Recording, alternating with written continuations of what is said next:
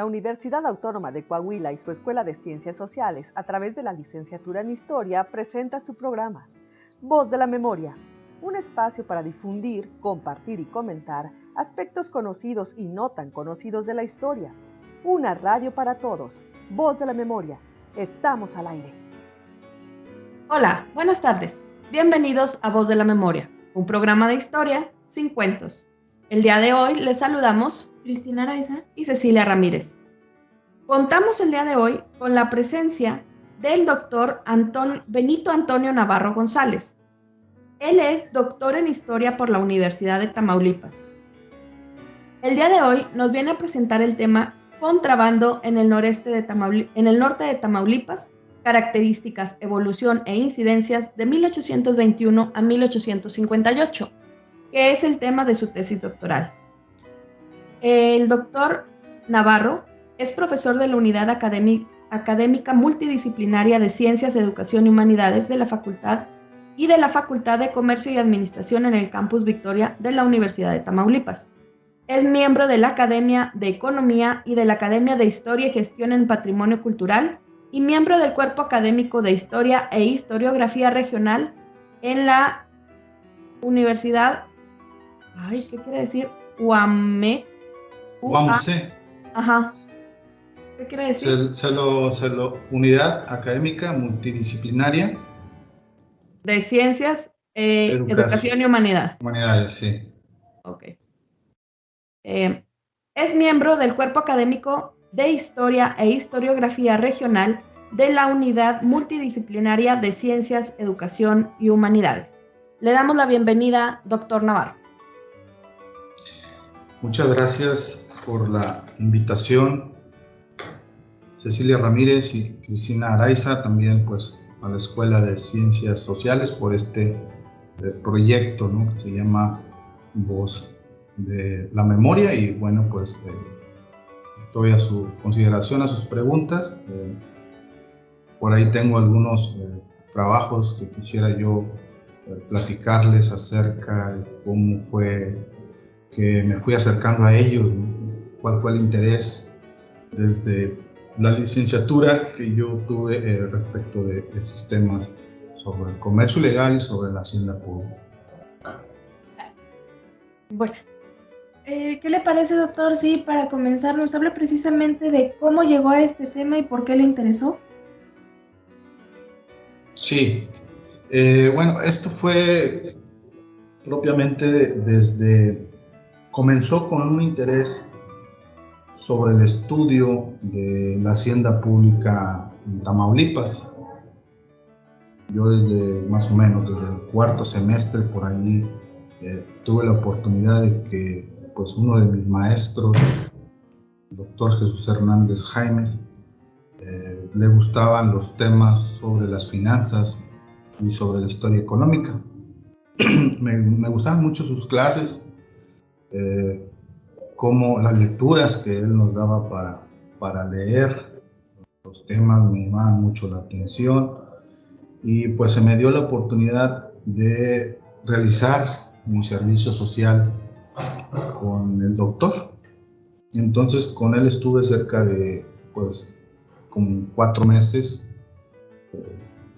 y pues ahí me dijo, bueno Benito, este, pues aquí ahora sí que me vas a matar dos pájaros de un tiro vas a escoger tu tema de tesis, pero también me vas a ayudar a mí para eh, buscar información acerca de la Hacienda Pública Nacional, un tema que pues en ese entonces él estaba eh, trabajando. Y bueno, pues me dediqué ¿no? a hacer el servicio social. Eh, iba yo todos los días con él y, y yo le daba pues información sobre lo que iba encontrando. En este caso me puso a revisar pues los periódicos, del siglo XIX, toda la prensa oficial que pues, se encuentra resguardada en el Instituto de Investigación Histórica de la Universidad Autónoma de Tamaulipas.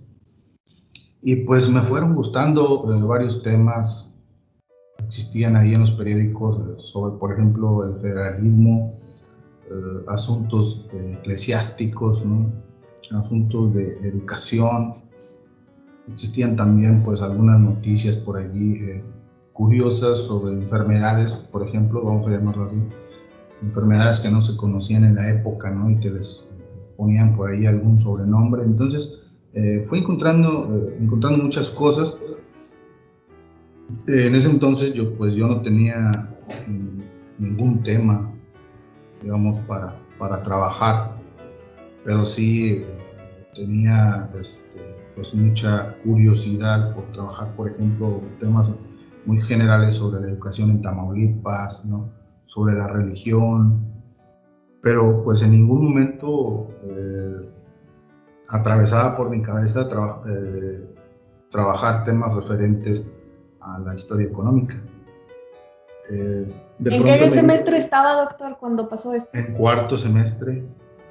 De pronto me di cuenta que ahora sí que estaba más al tanto sobre temas financieros que de los que a mí me, pues me llamaban la atención, ¿no? En un momento.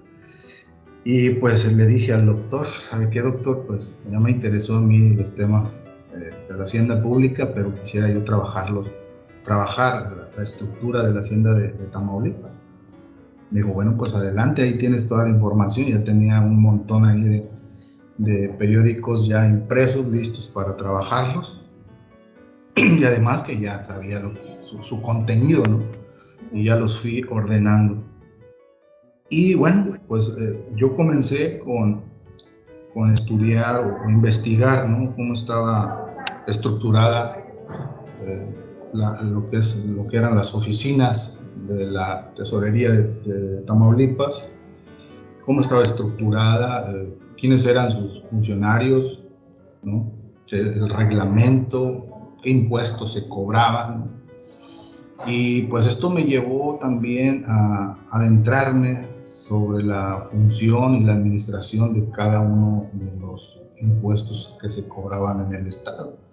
Entonces pues estaban por ejemplo las alcabalas, estaba el impuesto del tabaco, estaba el impuesto de consumo, estaban las llamadas contribuciones directas y las contribuciones indirectas, ¿no? Que se desglosaban en el cobro, en el cobro, perdón, eh, pues sobre las cosas que tenían los tamaulipecos, ¿no? Si tenían un carruaje, si tenían una casa, ¿no? Si tenían hijos también, pues se les cobran impuestos. Entonces, Pagaban impuestos por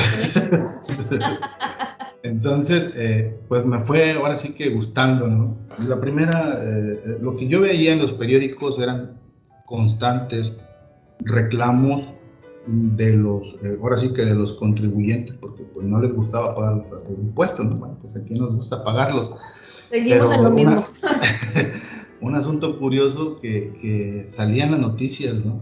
Estaban eh, muy recurrente en los periódicos de la época. Y bueno, una de las primeras preguntas que me bueno, ¿por qué no, no pagaban, no? ¿Qué era lo que estaba pasando en el Estado en ese momento? Pero aparte de ese discurso, digamos, eh, muy generalizado de, los contribuyentes, estaba también el del gobierno del Estado, que no quería pagar a la federación una cuota anual, ¿no? que se, en ese momento se llamaba el contingente. ¿Cuáles fueron esos periódicos, doctor?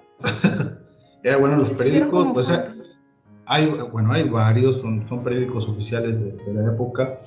Está el restaurador, el guía del pueblo, está el termómetro político de, Tamaulipas, son tres en los cuales se basó eh, el, trabajo. ¿no?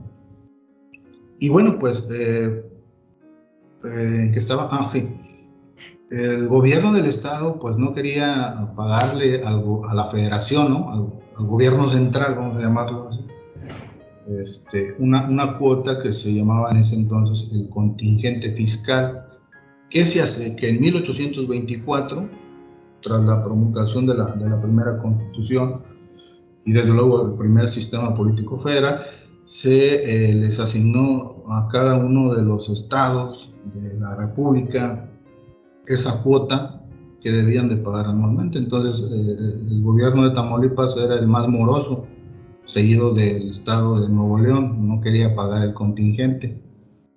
Y ahí nació, de ahí me nació pues otra, otra pregunta, ¿no? Que está, también que estaba pasando dentro de la, de la administración de, pues, de nuestro Estado. Y así fue como nació el interés primero por, por la hacienda pública y las finanzas. Pero bueno, una de las, una de las, eh, de las razones de acuerdo a los testimonios de la época por las cuales el Estado no mandaba su contingente, era porque había mucha fuga de capital, ¿no? mucha fuga de, ingresos y pues le echaban la culpa pues al comercio ilegal, al contrabando, contrabando. Que, se, que se efectuaba pues, principalmente ¿no? por el norte de Tamaulipas. Desde ¿Cómo podríamos definir el contrabando, doctor? Ok, pues eh, se trata podemos decir, de la introducción ¿no? a un país o también pues a la exportación de mercancías pues sin pagar los derechos de aduana o, que están sometidas legalmente. ¿no? Es muy diferente pues al narcotráfico porque también por ahí me, hacen, eh, me cuestionan, ¿no?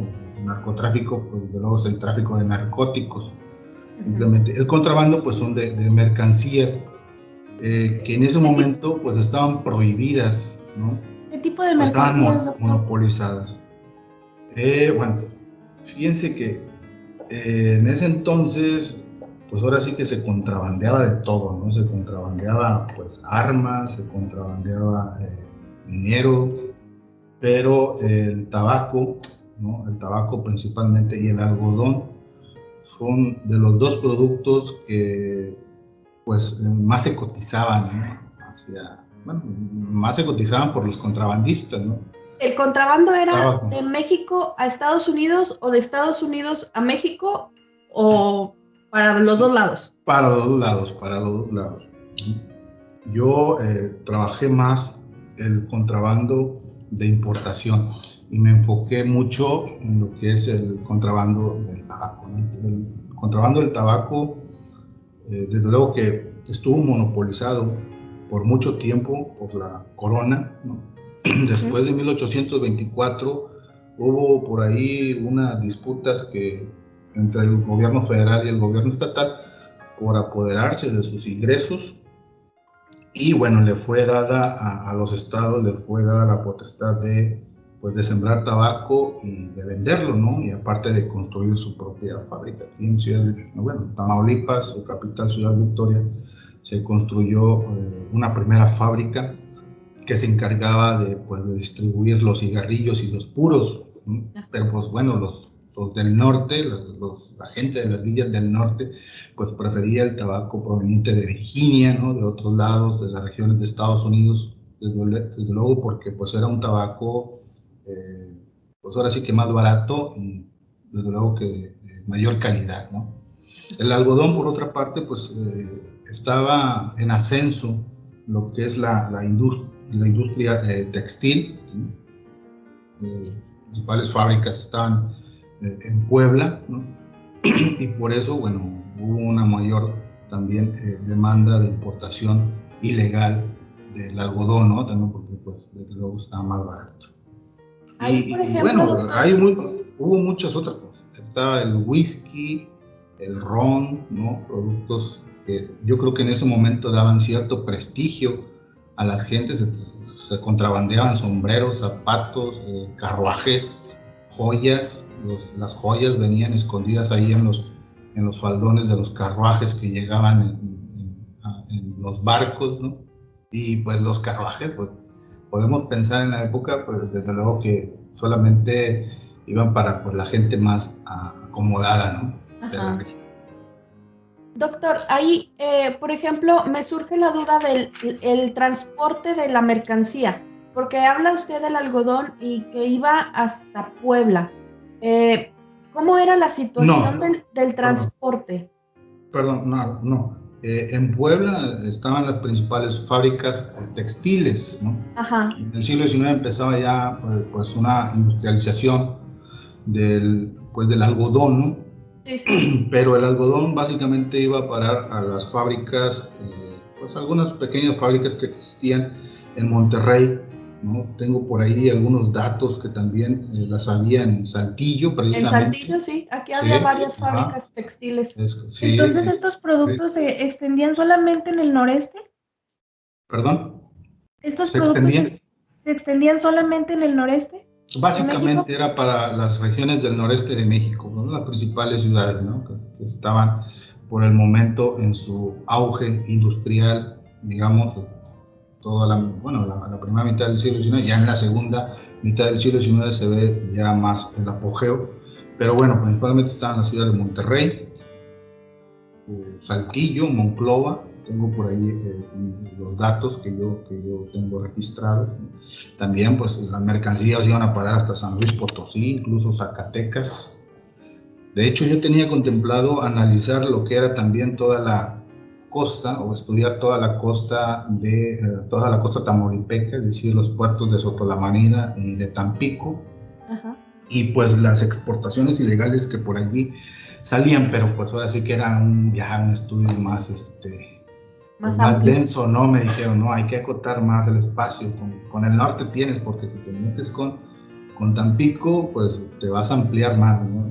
Pues es que al puerto podían llegar cuestiones no nada más estrictamente de Estados Unidos, ¿no? Podían llegar cuestiones de, eh, de, de, Europa o de cualquier De los puertos de Europa, sí, claro. También llevaban mercancías desde los puertos eh, eh, europeos, que zarpaban principalmente eh, pues en el puerto, eh, el refugio, ¿no? Matamoros, donde, bueno, se fue, de hecho, ese fue el punto por donde ingresaban la, mayor parte de mercaderías que se consumían en el noreste. Un, asunto ahí, por allí, este, muy importante es que mientras, eh, digamos, el Estado Nacional Mexicano en consolidación se encontraba en crisis, ¿no?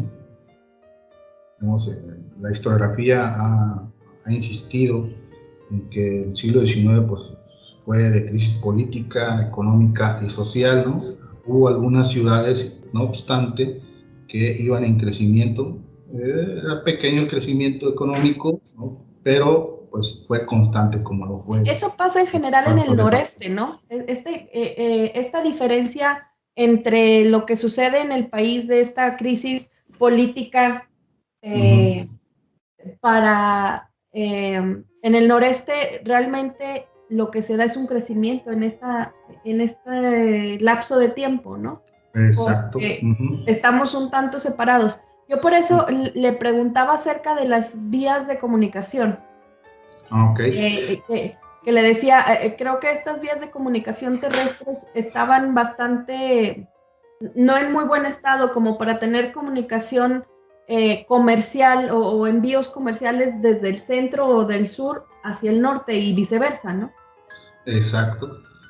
bueno, por ahí hablamos también en el trabajo de que desde el siglo XVIII pues hay un constante reclamo por parte, digamos, de los grupos de poder local, en este caso de las provincias internas de Oriente, para eh, comerciar, para abrir puertos hacia el exterior, ¿no? Y poder comerciar mercancías, porque pues, de todas maneras lo, estaban haciendo.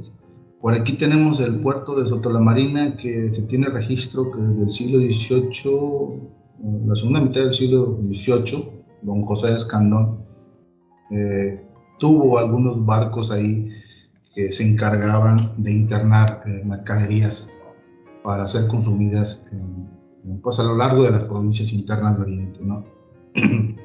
Entonces, pues si no se hacía de manera legal, se hacía de manera ilegal.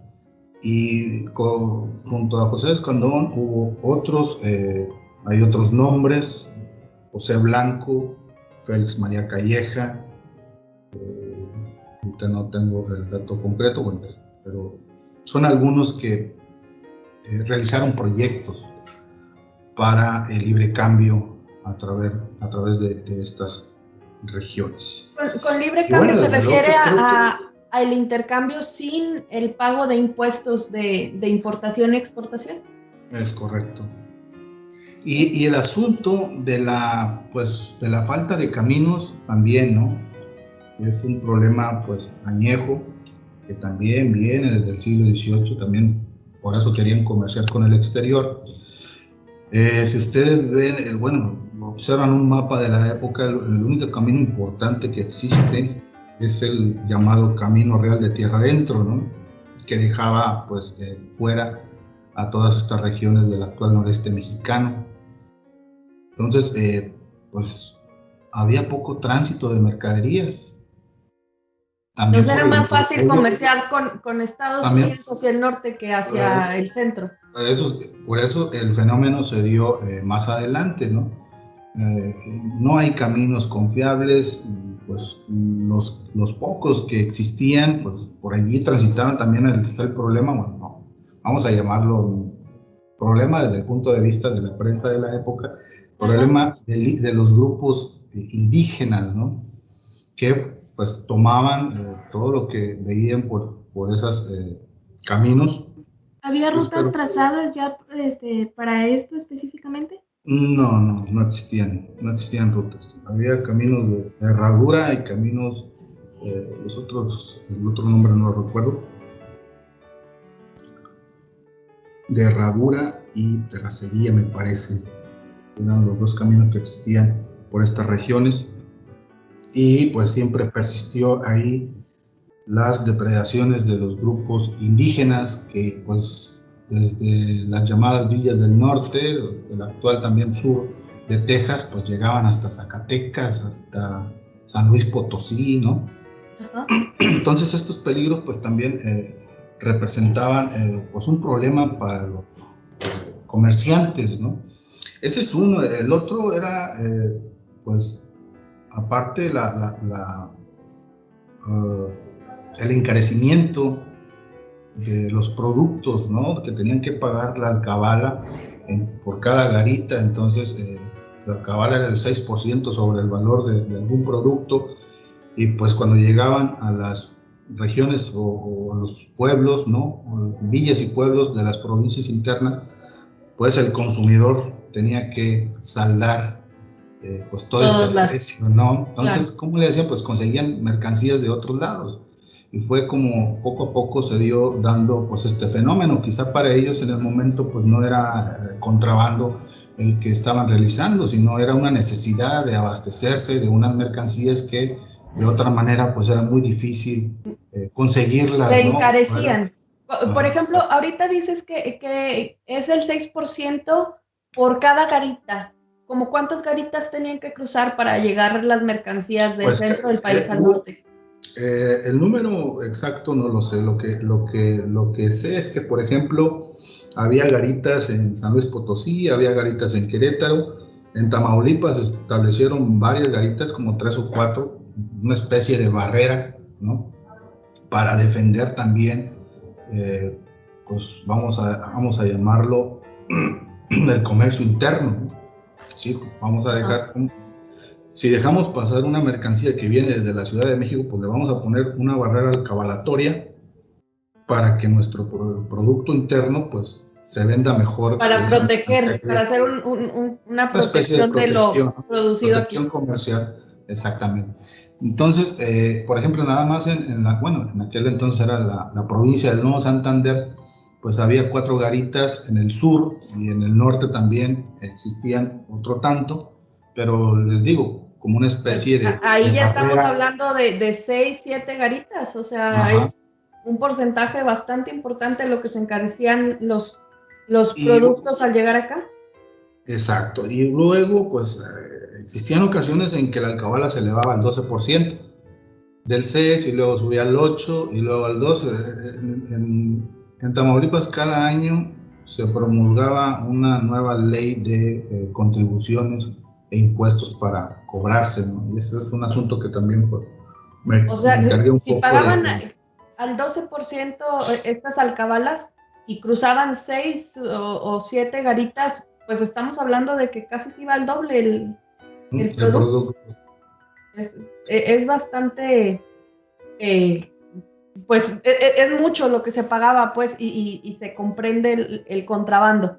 Bien, Ceci, doctor, es momento de hacer una pausa y volvemos a Voz de la Memoria para seguir en esta charla con el doctor Benito Navarro que nos habla de contrabando por el norte de Tamaulipas, características, evolución e incidencias de 1821 a 1858. En un momento regresamos. Regresamos a Voz de la Memoria. El día de hoy nos acompaña el doctor Benito Navarro. Tenemos en la mesa el tema del contrabando en el noreste de Tamaulipas entre 1821 y 1858. Antes de ir a la pausa, doctor, eh, establecimos que los productos que llegaban del centro del país hacia las villas del, norte o de las provincias internas de Oriente eh, se encarecían, se podían encarecer casi hasta el doble de su costo original. Entonces, eh, esto puede ser el origen, o para mí me resultaría lógico que fuera el origen del contrabando. Eh, ¿En qué afecta, eh, el contrabando afecta de manera positiva o negativa a la región, al, al desarrollo económico de la región noreste? casi podemos decir que pues afectó de manera positiva, ¿no? Para los, para los que habitaban estas regiones, desde luego, porque, insisto, cómo podían ellos, eh, se encontraban ante pues, un desabasto de mercaderías, los documentos constantemente se habla de estas necesidades, pues también de necesidades de intercambio, necesidades de estar eh, un mercado pues con las regiones que se los, que se los permitan. Ahora, eh, pues volvemos a la pregunta, ¿no? ¿Hasta dónde es posible pues demostrar que, que las coaliciones que se dieron también eh, en esta región de estudio, bueno, o las redes comerciales, pues impulsaron el desarrollo y crecimiento económico que pues alcanzaron ciudades importantes como fue pues, Monterrey, Monclova, Saltillo, ya digamos hacia la segunda mitad del, siglo XIX. Y creo que pues es sin duda una cuestión que, que superó por ese momento pues nuestras pretensiones, ¿no? Pero también eh, pues estamos seguros que pues la búsqueda en calidad y accesibilidad en los precios de productos y eh, mercancías de primera necesidad, pues para los pobladores de la, entonces eh, provincias internas de Oriente, pues fueron la base, fueron la base que alimentó pues eh, las necesidades del mercado ilegal, sobre todo para que pues este haya sembrado sus semillas en la región estudiada como es el norte de Tamaulipas.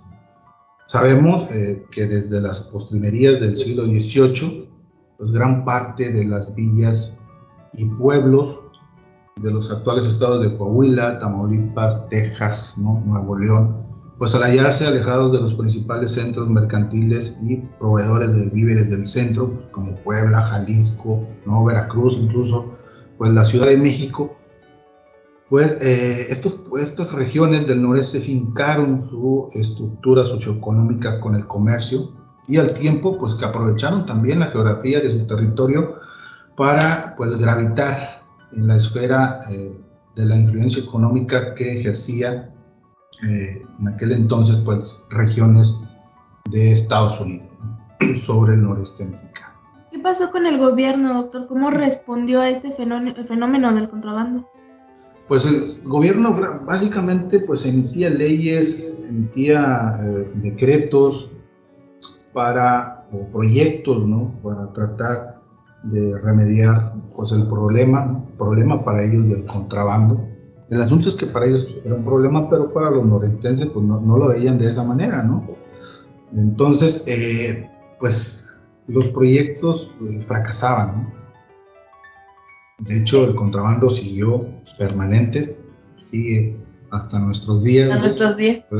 dan cuenta. ¿En qué consistían estos proyectos? Eh, pues eh, castigar, castigar a los funcionarios, eh, pues ahora sí amenazarlos, con ponerles billetes, con incluso sacarlos del país, ¿no? Si alguien se encontraba contrabandeando, este, castigos más severos como mandarlos pues a las cárceles por algunos años o trabajar también en asuntos eh, de, en asuntos militares, ¿no?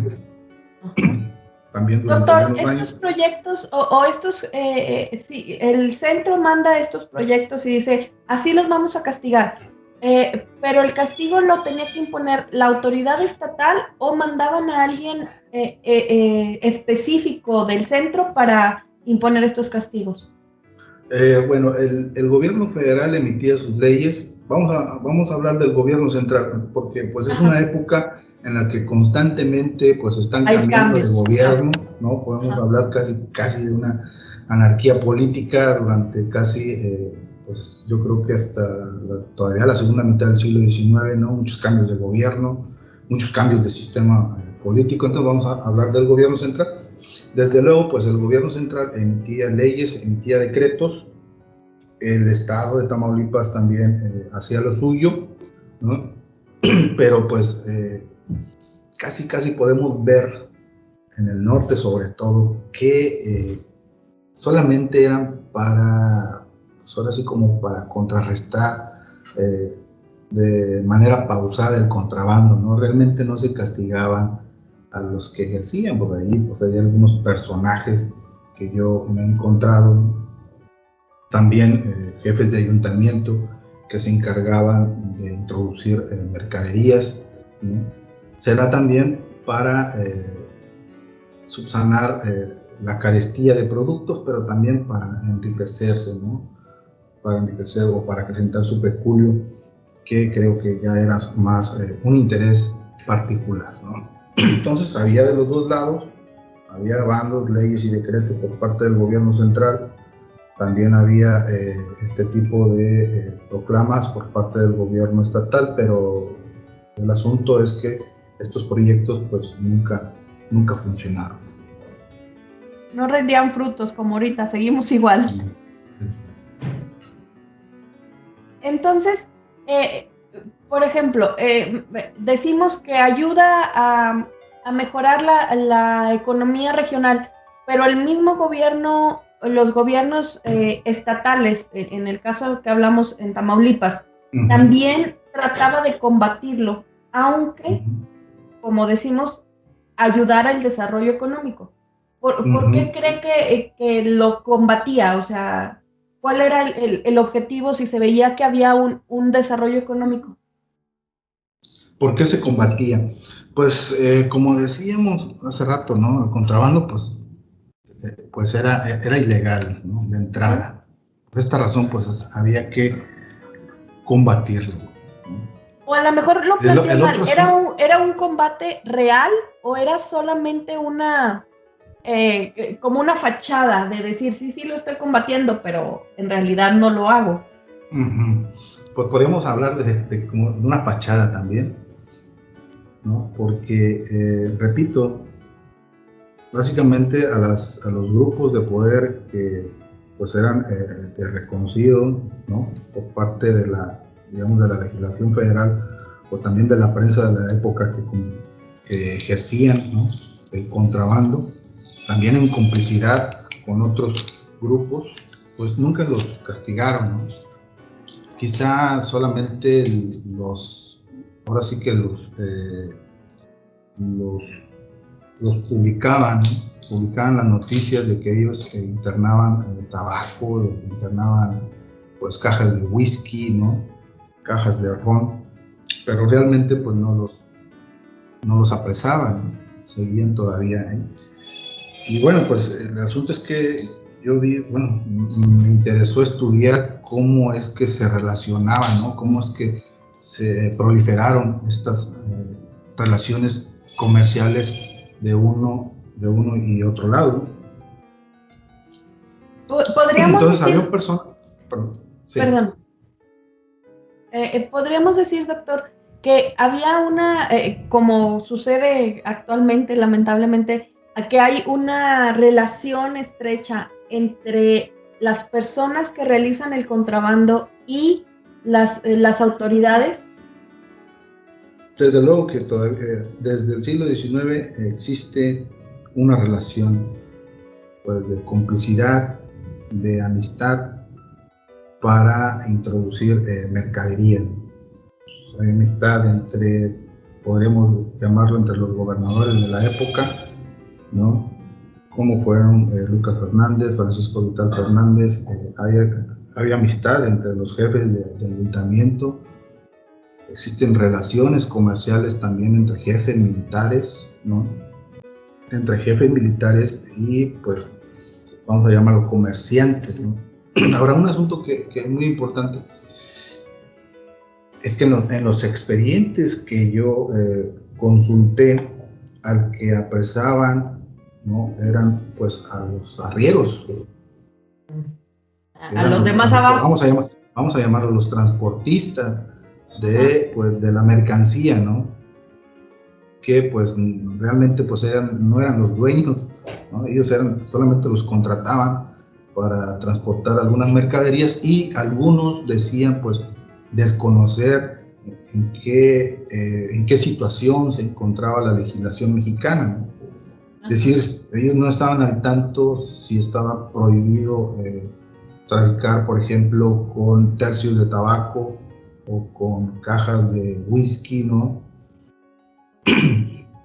y pues, pues la mercancía no era de pero a ellos los apresaban, pero de ahí eran una especie de, este, de personas que en los expedientes señalaban pues desde dónde venían las mercancías por dónde habían atravesado y hacia quién iban las mercancías.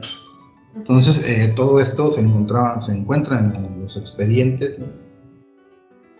como, como un cuestionario que les hacía a todos los arrieros y de ahí sacamos toda la toda ¿Cómo se formaba esta red, Esta red de contrabando, estaban los arrieros, los eh, contrabandistas, los dueños de las mercancías, los dueños de las pues, estaban los importadores y los exportadores. Por aquel lado había un personaje que se llamaba Kinney, que estaba en la bahía de Corpus Christi.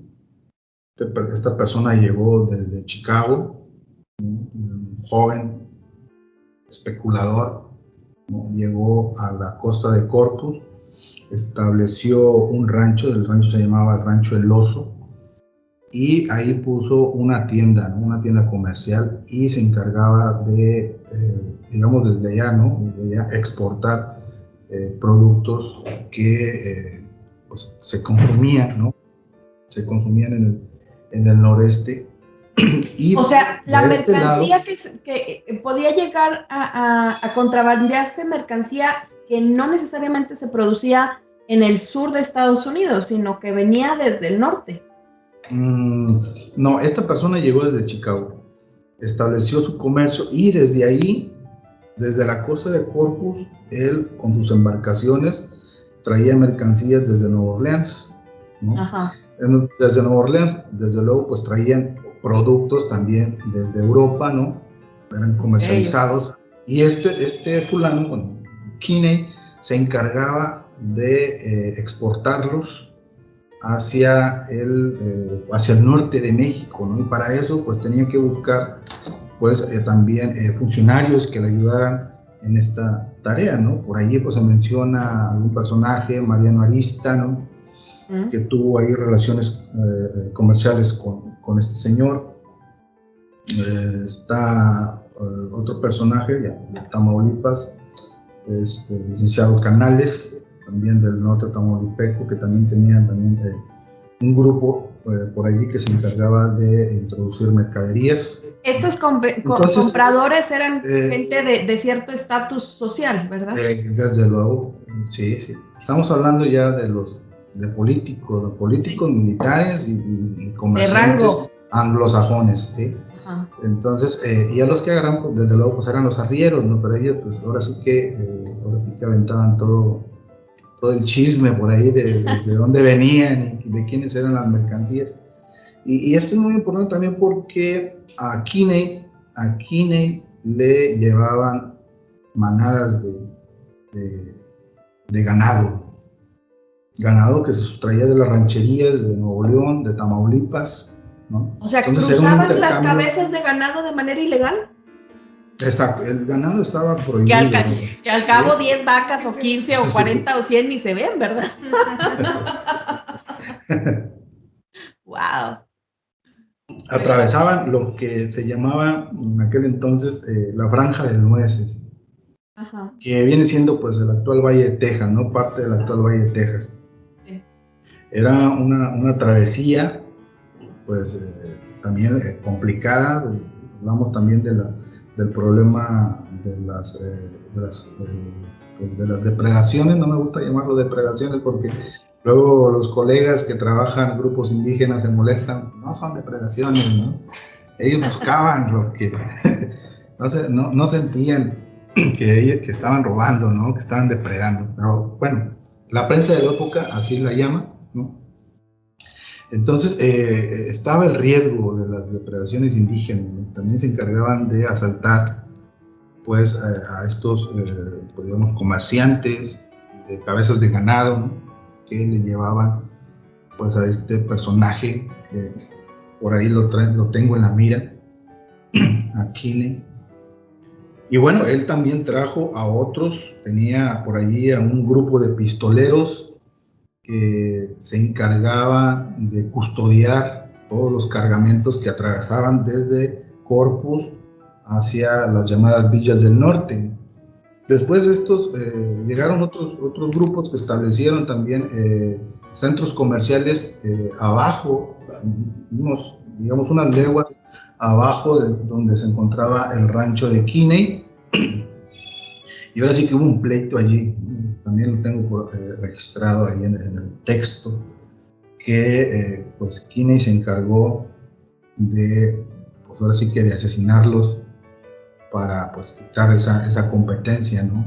Que se estaba dando en ese momento. Eso comenzó hacia los años de 1830, entonces las fuentes te hablan, es que eh, en, por, por, Texas hay una persona que llegó, un personaje que llegó en los años de 1830 y a, esos, y a él se debe el gran contrabando que se está haciendo desde el norte de Tamaulipas, ¿no? Entonces, muchos le echaban la culpa a, a Kinney, ¿no? Aquí, doctor, todo este fenómeno. Me, suena mucho porque eh, eh, es como lo que se vive actualmente, ¿no? en la pelea por una plaza, el quién maneja qué producto, el monopolizar. el monopolizar, que ahorita lo hablamos desde el narcotráfico, ¿no? De, que se, se, contrabandea narcóticos, como decía usted al principio.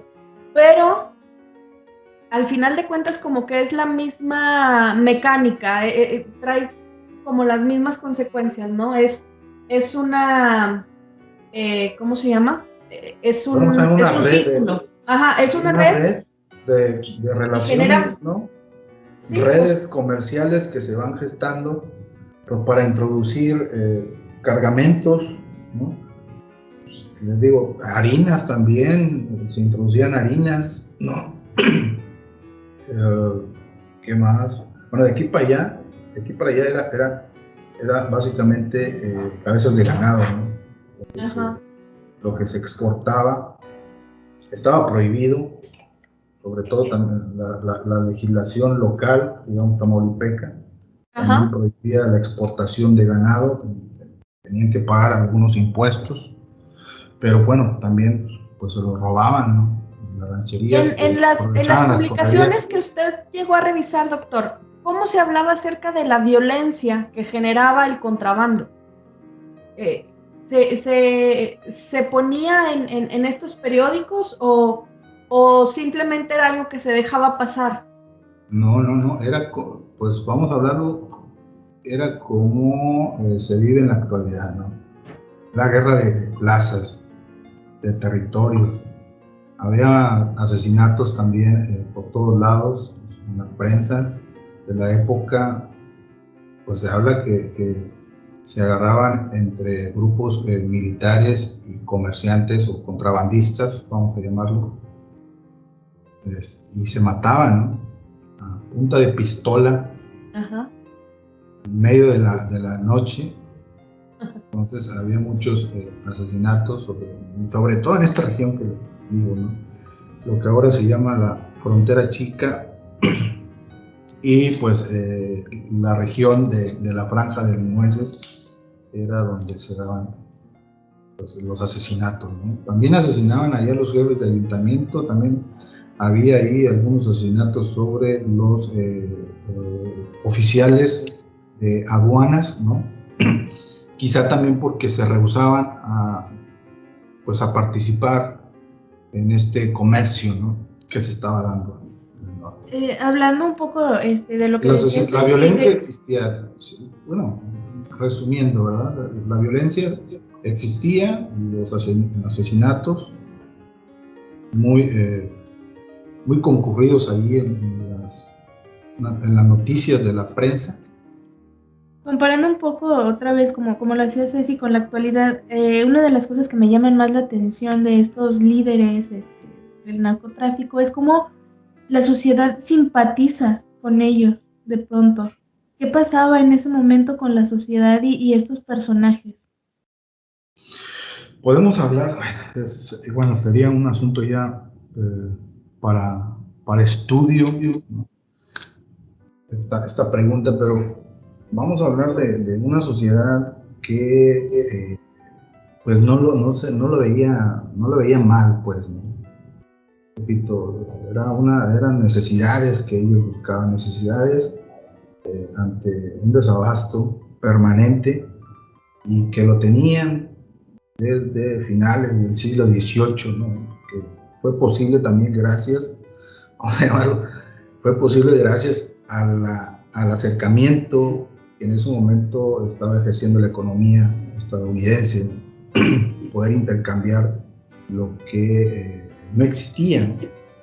Entonces, al gobierno central se, le mandaron proyectos donde vamos a, déjame eh, intercambiar mercaderías o bájame los aranceles. De todas maneras estaban comerciando. Entonces, eh, repito, lo que no hacían de manera legal, pues recurrían a la ilegalidad. Entonces podemos, eh, podría es que es muy aventurado lo que voy a decir realmente, pero eh, eh, podemos establecer una conexión entre esta realidad social que se vivía a mediados del siglo XIX y la realidad que se vive ahorita, o, es, eh, es simplemente circunstancial, o sea, de que estamos hablando de, de que en estos territorios fronterizos siempre se dará este tipo de, de cuestiones eh, que generan violencia, eh, eh, del paso de mercancías, del, intercambio, del pelearse por, monopolizar, etc. ¿Es por el hecho de, que sea una zona fronteriza o, o porque, cómo podríamos, es que me hace mucho ruido que sea igual, que, estemos hablando de los mismos procesos hace dos siglos y ahorita? Sí, podríamos eh, verlo desde, desde tu punto de vista, ¿no? Que sea pues igual. Vamos hablando de la gestación igual sobre la gestación de redes comerciales. Igual sobre el clientelismo que existe entre grupos anglosajones y, pues vamos a llamarlos norestenses, ¿no? Comerciantes norestenses. Eh, pero yo veo un poquito más eh, Mm, más drástico la situación que vivimos actualmente. sí, eso son problemas ya pues, más densos, quizá también por el asunto de que estamos en un territorio de frontera, pero ya se trafica con, bueno, con narcóticos, ¿no? con, estupefacientes que nos hacen, hacen daño, hacen daño a la población. Claro, esa es una diferencia sustancial no estamos, bueno, en, esta, en la época que yo trabajo, estamos, hablando ya de un poco de, mercancías, que ahora sí, para, también para comer, ¿no? Para que la población tenga comida, ¿no? Su sustento diario, quizá una prenda de vestir, ¿no? quizá, pues, por ahí también hay eh, bebidas ahí alcohólicas, ¿no? Como el ron o el whisky, ¿no? Pero bueno, actualmente estamos... En general era producto de, de, la vida de narcóticos y pero si hablamos del contrabando, eh, todavía persiste, ¿no? El contrabando de ropa, el contrabando de automóviles, ¿no? De, muchas cosas que eh, el problema de fondo pues está desde luego en el asunto de la corrupción, ¿no? Y es, y es un tema que también eh, vale la pena indagarlo a profundidad, ¿no? El fenómeno pues, de la corrupción, pues, incluso también pues, el contrabando viene siendo también un fenómeno social, ¿no? que pues todos incurren en la corrupción. Y bueno, es, está, está eh, debatible también, está interesante ahondar sobre estos temas. Ok, pues se nos acabó el tiempo, doctor. Agradecemos mucho eh, tu tiempo, el espacio que nos dio para esta charla. Pues muchas gracias a ustedes, Cecilia, Cristina, la doctora Graciela también por la, por la invitación, porque me conectó con ustedes. Y bueno, pues aquí estamos Tamaulipas. Muchas gracias, doctor. Trabajo de investigación. Gracias a ustedes. Su programa Voz de la Memoria, ¿verdad? Así es. Así es. Y precisamente a los que nos escuchan los invitamos a que nos sigan en todas nuestras redes sociales, Twitter, Facebook, Instagram y Spotify, en todos como Voz de la Memoria. Muy amable doctor, muchas gracias a todos los que nos escuchan. Nos vemos en la próxima emisión. La Escuela de Ciencias Sociales presentó Voz de la Memoria